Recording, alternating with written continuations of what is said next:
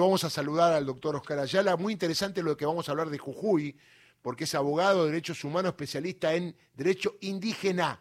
integrante de la misión de observación de la situación de derechos humanos de la provincia de Jujuy. El otro día una misión que no tuvo mucha difusión, nosotros sí se la vamos a dar, y sacó conclusiones contundentes respecto de lo que pasó en Jujuy, ¿cuánto hace? ¿Un mes? ¿Un mes y medio? Hace un mes que está el malón por la paz frente a tribunales sin haber obtenido ninguna respuesta. Doctor Oscar Ayala, un gusto saludarlo. Darío Villarroel aquí en Radio Nacional para todo el país. ¿Cómo va? Sí, buen día Darío, buen día a toda la audiencia de Radio Nacional. Un gusto también para mí estar en contacto con, ustedes. Bueno, vemos eh, parte del informe donde es bastante duro respecto de la reforma constitucional provincial tratándose de los derechos humanos de los eh, indígenas, de los pueblos originarios, más allá de otras cuestiones, pero ¿por qué no nos cuentas cuáles fueron las conclusiones de ese informe? Sí, como no. Eh, efectivamente, como ya ustedes estaban adelantando, eh, entre el 21 y el 25 de, del mes de agosto, en este caso, eh, una misión internacional conformada por ocho organizaciones de diferentes países realizó una tarea de relevamiento de, información, de datos, de contacto directo con, con los protagonistas de los hechos eh, que vienen sucediendo desde hace algunos meses en la provincia de Jujuy en torno a esta reforma de la constitución provincial. Y bueno, en ese marco eh, hemos quitado preliminarmente un pronunciamiento que tiene eh, una aproximación a los hechos que, que, estuvimos observando que va a ser posteriormente complementado con un informe eh, definitivo que esperemos pueda estar en, en unas dos o tres semanas más. Pero lo que, bueno, como la audiencia sabe, eh, lo que pudimos ver, por un lado, tiene que ver con la, con la reforma constitucional misma que ha generado una gran crispación en la provincia y, en particular en relación a las comunidades indígenas que reclaman, eh, por una parte, el hecho mismo de no haber sido consultadas debidamente y eh, consecuentemente de no haber participado en la convocatoria misma al proceso constituyente y de la constituyente misma. Por un lado, hay una cuestión como adjetiva, instrumental, pero que no deja de ser eh, sumamente importante dado que Argentina es Estado parte del convenio 169 de la OIT sobre pueblos indígenas y tribales en países independientes, que entre otras cosas obliga a establecer mecanismos de participación eh, a favor de los pueblos indígenas cuando se van a discutir eh, temas que puedan afectar sus intereses y derechos. Y tratándose de una constitución, obviamente la relevancia es aún, eh, aún mayor. Bueno, ese es uno de los aspectos que pudimos constatar. Hay un reclamo generalizado de que eh, esta, esta cuestión procedimental que garantiza el derecho a la participación no fue suficiente eh, eh, y no se realizó bajo los estándares que establecen eh, lo, en este caso el convenio 169 de la OIT, que es un poco la, la regla, digamos, para esto. Por otra parte, en relación a la Constitución misma, algo que que bueno que pudimos ver y lo conversamos con diferentes actores es que ya el contenido aprobado de esta constitución eh, presenta aspectos eh, que podríamos considerar regresivos respecto a lo que existía y fundamentalmente respecto a lo que indica la constitución federal misma de la Argentina. Es decir, eh, se, se, suprimen, digamos, reconocimientos de derechos en favor de los pueblos indígenas que anteriormente existían o que debieron haber existido a tono con lo que dice la Constitución Federal y, en definitiva con lo que son las obligaciones internacionales que tiene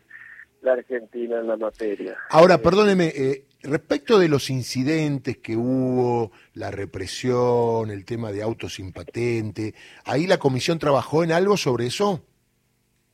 Sí, desde luego. O sea, a partir un poco de este tema vinculado al proceso constituyente, como es sabido, se generaron numerosas protestas en la provincia, eh, con, consistente en cortes de ruta, manifestaciones en la, San Salvador de Jujuy,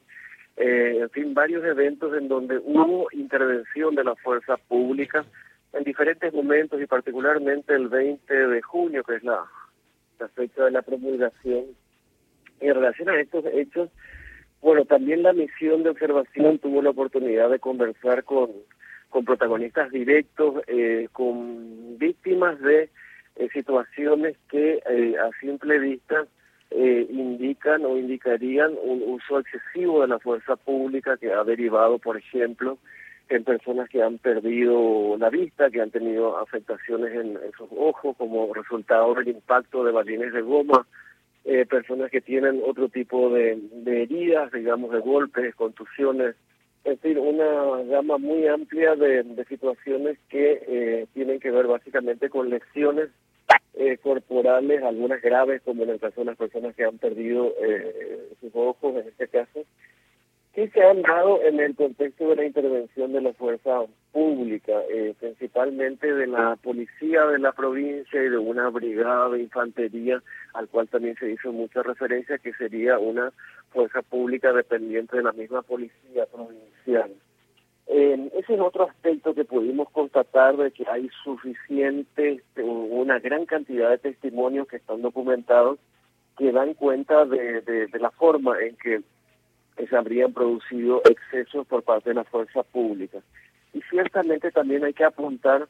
de que pudimos constatar que hay una importante cantidad de eh, efectivos o agentes policiales que presentan eh, heridas o lesiones que serían también resultado de, del, contexto así de intervención eh, que, que, se produjo en diferentes momentos en estos meses de junio fundamentalmente y Oscar, esto, ¿estos informes dónde van a ser presentados? ¿Esto dónde va a ser evaluado finalmente? Y a ver, nuestra idea inicial es por un lado consolidar, ahora estamos en una fase de revisión de porque trajimos no solamente declaraciones testimoniales de, de las personas que fueron entrevistadas, también tenemos un gran número de documentos, de, de información escrita que nos han proveído eh, porque esta misión, a ver, quiero también remarcar esto, no solamente se entrevistó con los actores de lo que podríamos llamar la sociedad civil o el movimiento social o las comunidades indígenas, sino que también